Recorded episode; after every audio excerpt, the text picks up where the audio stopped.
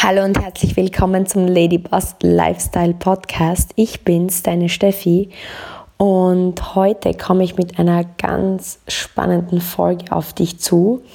Nämlich es geht um die eine Fähigkeit, die nachweislich dazu führt, dass ein Mensch im Leben erfolgreich werden kann. Und ich habe gerade kürzlich in einem Buch darüber gelesen und wir haben das dann auch in unserem Team, in, im Rahmen eines Team-Calls mit unserem Team eben besprochen. Und es ist so ein wichtiger Punkt. Ähm, ich habe das dann auch später reflektiert in meinem eigenen Leben. Und ich glaube tatsächlich, dass in den Bereichen, in denen ich erfolgreich oder in dem ich mich selber erfolgreich einschätze, weil ich Ziele erreicht habe, die ich erreichen wollte, genau diese Fähigkeit umgesetzt habe. Und deswegen ist es mir ein besonderes Anliegen, das hier und heute mit dir zu teilen. Und ich bedanke mich, dass du reinhörst und mit dabei bist bei diesem Podcast. Und ja, ich möchte dir zuerst einmal ganz kurz erklären, was diese Fähigkeit ist und dann am Ende möchte ich dir aber wie immer drei Strategien an die Hand geben, wie du es für dich in deinem Leben umsetzen kannst und ähm, ja, einfach Schritt für Schritt deine Ziele erreichen kannst. Weil das ist das, worum es mir in diesem Podcast auch wirklich geht. Mir geht es darum, einfach dir zu zeigen, dass die Kraft in dir steckt und dass wir gemeinsam den Lady Boss in dir entdecken können und dass du alles schaffen kannst, was du wirklich schaffen willst. Und ja, ich komme jetzt gleich ins Thema rein. Und zwar, es ist eine spannende Studie aus den 60er Jahren, ähm, die in Stanford gemacht wurde und von Walter Mischel. Und es ging darum, dass sie hunderte Kinder getestet haben im Alter zwischen vier und fünf Jahren. Und dabei ist eben diese eine Charakteristik herausgekommen, die wirklich für Erfolg steht, für Gesundheit steht, ähm, für mehr ja auch Arbeitserfolg, was jetzt die Karriere betrifft. Das heißt, man hat wirklich diese vier bis fünfjährigen Kinder dann auch über 40 Jahre begleitet. Und dieses Experiment in den 60er Jahren hieß das Marshmallow-Experiment. Und da ging es eben darum, dass diese hunderten Kinder einzeln in einen Raum reingeholt wurden. Und es wurde ihnen, also sie wurden an einen Tisch gesetzt und sie bekamen direkt vor ihre Nase ein Marshmallow gelegt. Und die Forscher haben mit den Kindern gesprochen und haben den Kindern erklärt, dass sie jetzt zwei Möglichkeiten hätten. Entweder sie essen das Marshmallow jetzt oder sie essen das Marshmallow erst in 15 Minuten, wenn der Forscher wieder zurück in den Raum kommen würde. Und dann würden sie aber ein zweites bekommen.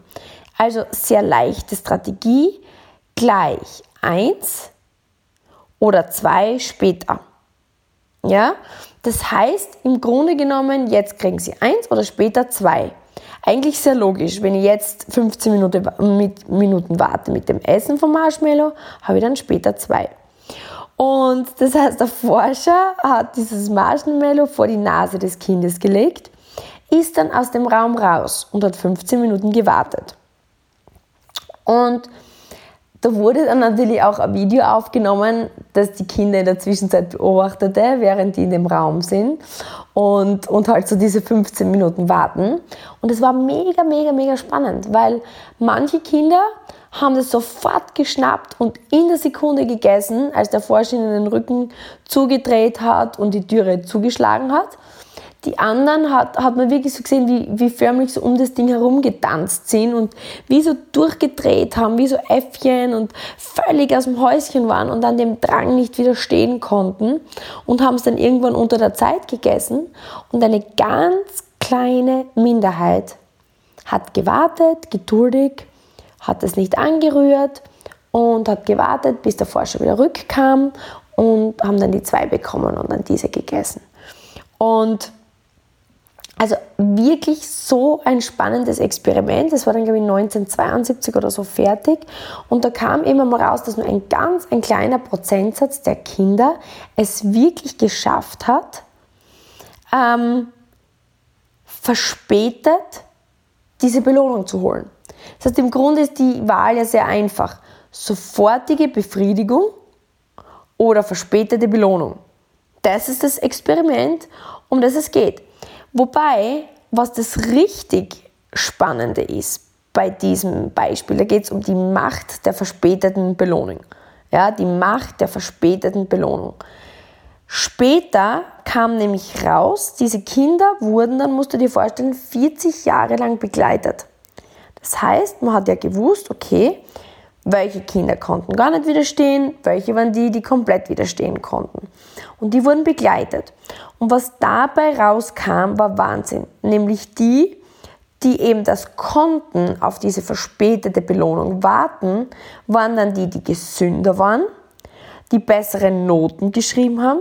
Sie waren grundsätzlich also schlanker, erfolgreicher und hatten bessere soziale Fähigkeiten, aber auch konnten besser mit Stress umgehen. Und somit war dann so das Konklusio der, Studio, der Studie, dass genau dieses, diese, diese Fähigkeit, nicht dem sofortigen Impuls, dem sofortigen Reiz nachzugeben, sondern diese verspätete Befriedigung, diese verspätete Belohnung abzuwarten, ein mega wichtiger Indikator ist für generell Erfolg. Und jetzt überlege mal, in, in, im, im Leben.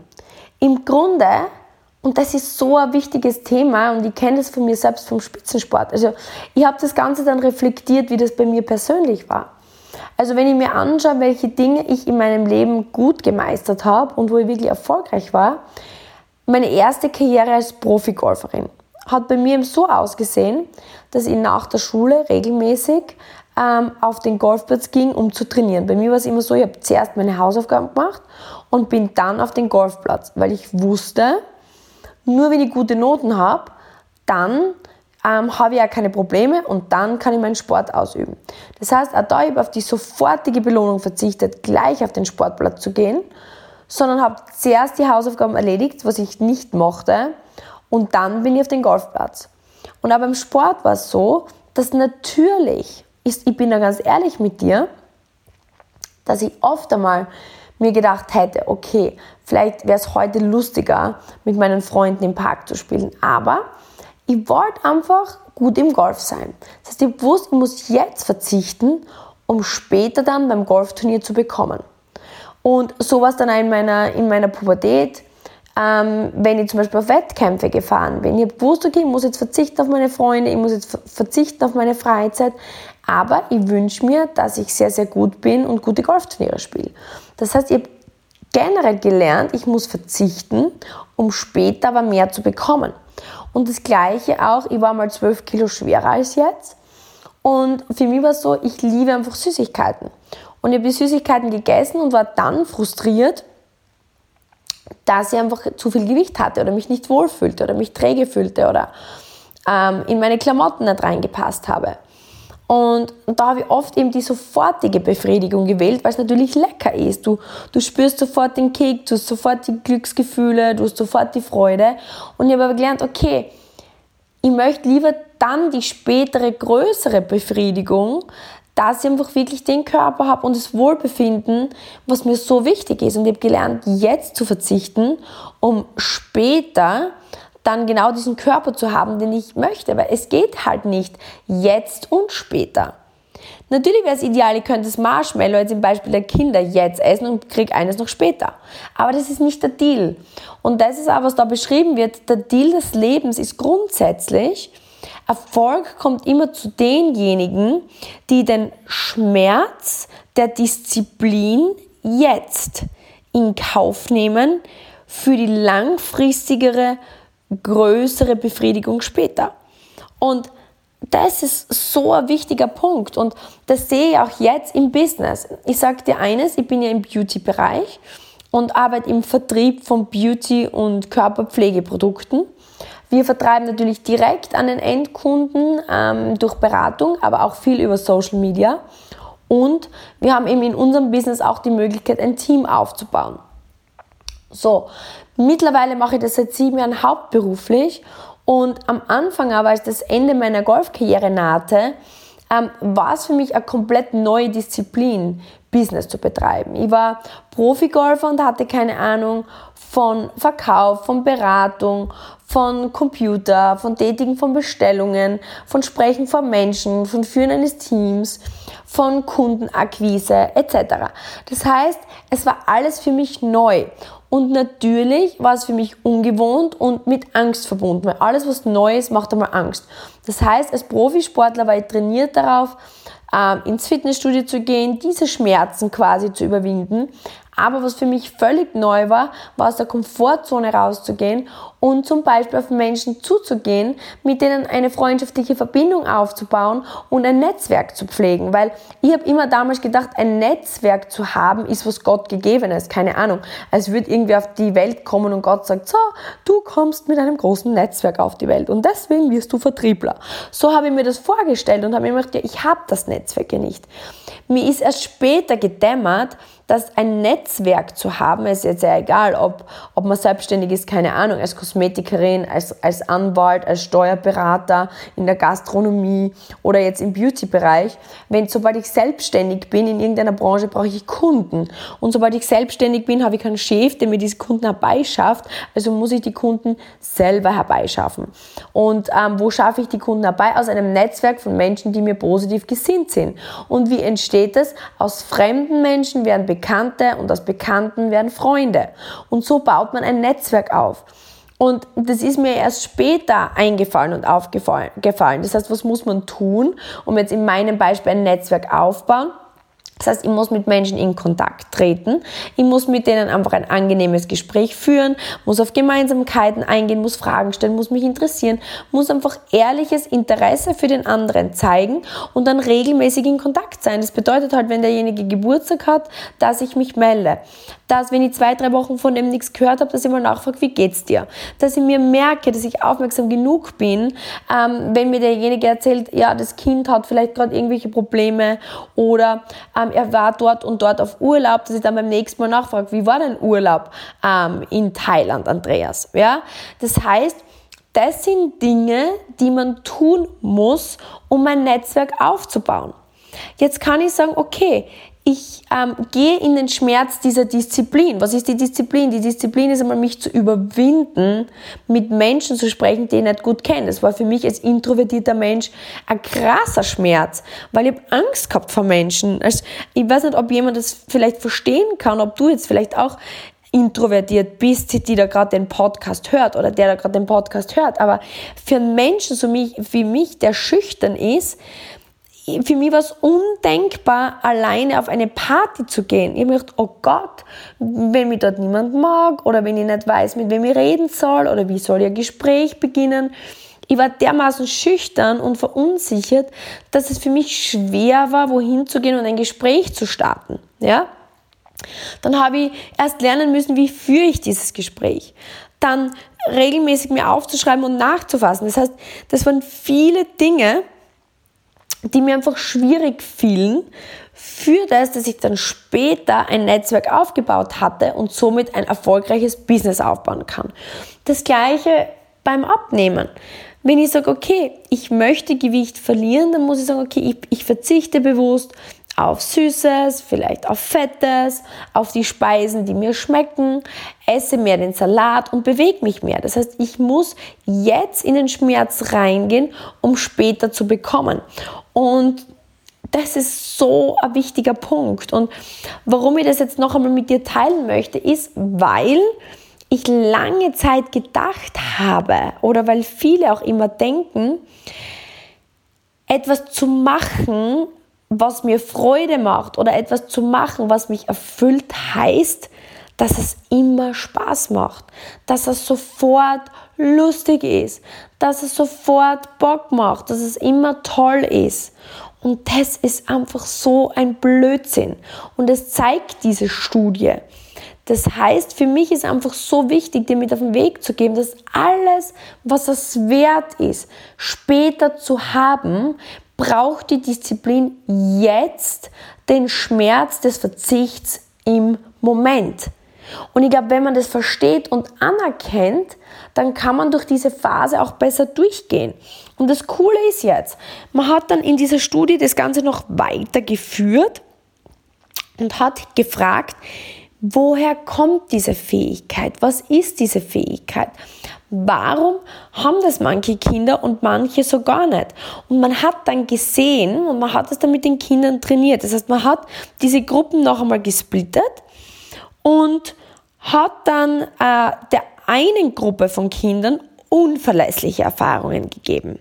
Ich gebe dir ein Beispiel. Das heißt, man hat zum Beispiel gesagt, du, ähm, wenn du jetzt mit der Kreide nicht an der Tafel malst, dann komme ich in 10 Minuten zurück und du kriegst mehr Kreide von mir und du darfst dann länger malen. Das heißt, man hat dem Kind wieder genau sowas versprochen und dann hat man aber sein Wort gebrochen und nichts und niemand ist gekommen. Und das hat man mehrmals so mit diesem Kind gespielt. Ja? Und bei der anderen Gruppe hat man genau das Gegenteil gemacht. Man hat gesagt, schau, ähm, du darfst jetzt das Getränk nicht trinken oder trink das Getränk jetzt nicht. Dann, wenn ich in 15 Minuten komme, kriegst du das Doppelte. Oder wenn du das Eis jetzt nicht isst, bekommst du dann zwei. Und jedes Mal wurde das Versprechen aber gehalten. Und man hat dann gesehen, dass jeweils die Gruppe, die eben diese unverlässliche Erfahrung gemacht hat, immer weniger warten konnte, weil sie einfach gemerkt oder gespürt haben, okay, egal ob ich warte oder nicht, es passiert eh nicht. Und die andere Gruppe ist immer disziplinierter geworden.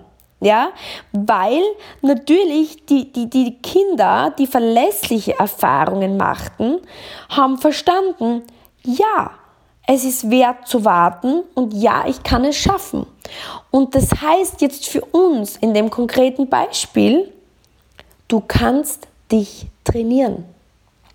Das heißt, auch wenn du jetzt vielleicht denkst, na super, super, jetzt ist das eine Fähigkeit, die ich brauche, um erfolgreich zu werden, aber ich habe regelmäßig selbst mit mir die Erfahrung gemacht, ich habe eine Diät angefangen, ich habe sie abgebrochen. Ich habe mir das vorgenommen, ich habe das Wort nicht gehalten. Ich habe das gestartet, ich lasse mich selbst regelmäßig im Stich und gehe regelmäßig der sofortigen Befriedigung nach. Und denkst jetzt, okay, super, ich kann das nicht. Falsch gedacht, du kannst es trainieren. Und jetzt gebe ich dir die drei Schritte, wie du es trainieren kannst. Ja?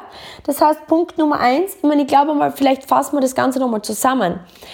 Egal wo du Erfolg haben möchtest, ob das jetzt im Fitnessbereich ist, im Gesundheitsbereich, im Abnehmen, in deinem Business, mit Beziehungen, ähm, ob du jetzt vielleicht Teil von meinem Team bist, im Beauty-Business, egal welches Ziel man noch erreichen möchte, ich muss ja etwas Neues tun, anderes tun oder Neues lernen, um es zu schaffen. Weil würdest du schon können, hättest du schon. Mega wichtig, dass du dir das bewusst machst. Alles, was du jetzt noch nicht hast, hast du noch nicht, weil du es noch nicht kannst oder weil du es noch nicht umsetzt. Das heißt, alles, was du erreichen möchtest, ist einfach so erreichbar, dass du jetzt verzichtest und durch den Schmerz der Disziplin durchgehst, um später zu erlangen. Glaub auf keinen Fall, dass irgendwas mit sofortiger Befriedigung erreichbar ist. Ja, ist einfach mega wichtig, dass du dir das bewusst machst. Und wenn du jetzt sagst, okay, ich möchte nicht da bleiben, wo ich bin, weil wachsen ist das einzige, was dich im Leben glücklich macht. Einfach zu bleiben, wie es ist, ist keine Option. In der Natur wächst etwas oder es stirbt. Das sind die einzigen beiden Optionen. Es gibt keine Konstante. Das heißt, ich kann nur hoffen, dass du dich für Wachstum entscheidest. Du kannst jetzt einfach nur wählen, in welchen Bereichen deines Lebens möchtest du wachsen. Möchtest, möchtest du in deinen Beziehungen wachsen? Möchtest du in deinem Geld, also in deinem Business wachsen? Möchtest du in deiner Gesundheit wachsen oder in deinen Emotionen? Egal wo es ist, entscheide dich für eine Wachstumszone. Und dann machst du das in drei Schritten. Starte mega klein. Wenn ich heute zum Beispiel abnehmen möchte, sage ich, okay, heute verzichte ich auf den Zucker in meinem Kaffee und setze sofort um. Ein kleiner Schritt, die meisten machen den Fehler und wollen alles verändern auf einmal. Ja? Schaffen es dann nicht und bestätigen sich wieder, ich schaffe es eh nicht. Ja, und diese Fähigkeit wird geschwächt. Das heißt, starte mega klein. heute verzichte ich auf den Löffel Zucker in meinem Kaffee oder heute verzichte ich auf die Süßigkeit oder heute esse ich genau eine Portion mehr Gemüse und eine Portion weniger Kohlenhydrate. Als Beispiel. Oder wenn du jetzt zum Beispiel im Business bist, jetzt mache ich einen neuen Kontakt, baue eine Freundschaft auf und erweitere mein Netzwerk um eine Person. Ja, das ist die Aufgabe. Starte mega, mega, mega klein. Ja? Punkt Nummer zwei, mach kleine Verbesserung und mach es morgen wieder. Werde täglich um ein Prozent besser. Wir glauben oft, wir müssen Großes verändern und dann bleiben wir nicht konstant. Das heißt, ein Prozent jeden Tag und wiederhol es sofort wieder morgen. Lass die Kette nicht abbrechen. Das heißt, mach einen Prozent Verbesserung jeden Tag und mach es immer und immer wieder. Es ist so wichtig. Und Punkt Nummer drei, starte innerhalb von zwei Minuten. Das heißt, sobald du dir ähm, herbeigeholt hast, welche kleine Veränderung du machen möchtest. Punkt Nummer zwei, wiederhole diesen einen Prozent morgen wieder und starte sofort. Weil du musst dir eines denken, wir machen immer zu große Optimierungen, wiederholen es am nächsten Tag nicht sofort wieder oder denken uns dann sogar, ja, ich starte morgen. Und das sind die drei größten Fehler, wenn wir ganz mini, mini, mini kleine Dinge hernehmen. Diesen einen Prozent jeden Tag wiederholen und sofort starten, geben wir unserem Gehirn nicht genügend Zeit, darüber nachzudenken, es nicht zu tun, weil je mehr wir denken, desto mehr zweifeln wir, desto mehr wir zweifeln, desto mehr denken wir und desto mehr, das, je mehr wir denken, desto weniger tun wir. Das ist ganz normal und bei jedem gleich. Und wenn wir uns zu große Aufgaben vornehmen, dann überlegen wir viel zu lang. Das heißt, sofort zu starten, im Tun zu bleiben und wirklich kleine Verbesserungen zu nehmen, bringen uns in die Dynamik rein und bestätigen deinem Gehirn, dass du es kannst. Und du wirst diese Fähigkeit trainieren, trainieren, trainieren wie einen Muskel. Und dann gibt es noch eine vierte Strategie und das ist die sogenannte Seinfeld-Strategie. Ich weiß nicht, ob ihr, ob du auch das geschaut hast, dass, ähm, diese Serie Seinfeld, das war der Jerry Seinfeld, das war so ein Sitcom, äh, so eine klassische amerikanische Serie und der Jerry Seinfeld ist 1998 ähm, einer der Menschen gewesen, die den meisten Verdienst gehabt haben im Bereich Schauspiel, im Bereich Comedy. Der hat in diesem Jahr 267 Millionen US-Dollar verdient im Jahr. 267 US-Dollar und hat dann aber, wenn man jetzt weiterrechnet, 10 Jahre, 2008 noch immer 85 Millionen US-Dollar im Jahr verdient. Und er war einer bekannt dafür, für seinen Erfolg, für die größte Konstanz. Und daraus hat sich die Seinfeld-Strategie entwickelt. Und das ist ähm, die Strategie, mit der, äh, über das ich mit dir in der nächsten Folge sprechen möchte, weil ich glaube, dass es ein riesen, riesen wichtiges Learning ist, ähm, was ich dir an dieser Stelle mitgeben kann. Das heißt, schau unbedingt, ähm, dass du die nächste Folge kommenden Mittwoch auch wieder sofort auscheckst, weil da werde ich dir die Seinfeld-Strategie mit in die, an die Hand geben dafür. Aber bis dahin würde ich dich bitten, wenn du sagst, okay, ich möchte weiterkommen. Ich möchte diese Fähigkeit entwickeln. Ich will erfolgreich sein. Ich möchte gesünder sein. Ich möchte einfach mich wohler fühlen. Ich möchte besser mit Stress umgehen können. Ich möchte einfach die beste ähm, Version meiner selbst werden, dass du genau diese Fähigkeit entwickelst, nämlich die Fähigkeit der verspäteten Befriedigung jetzt zu verzichten, jetzt durch den Schmerz der Disziplin durchzugehen, um später mehr zu bekommen. Mach eine mega kleine Verbesserung, werd täglich einen Prozent besser und mach's morgen wieder und starte innerhalb von zwei Minuten. Und in diesem Sinne hoffe ich, dass ich dich damit motivieren konnte, in die Umsetzung zu gehen. Freue mich über Feedback, würde mich auch mega freuen von dir zu hören, was diese mega kleine Verbesserung ist, die du für dich heute, jetzt und sofort auswählst. Schick mir eine Mitteilung auf Instagram at Stephanie Kogler 86. Ich freue mich riesig von dir zu lesen. Wenn du einen Mehrwert in dieser Podcast-Folge für dich gefunden hast, würde ich mich freuen, wenn du mir eine Rezension hinterlässt, wenn du das vielleicht auch mit jemandem teilst, wo du denkst, der könnte, der oder die könnte davon profitieren. Und wie immer bedanke ich mich, dass ähm, ja, ich die Zeit jetzt mit dir verbringen durfte. Ich hatte sehr, sehr, sehr viel Freude, diese Folge für dich aufzunehmen und freue mich schon riesig drauf, wenn ich dich in einer Woche wieder hören darf mit der Seinfeld-Strategie. In diesem Sinne, alles Liebe von mir. Mach's gut, deine Steffi.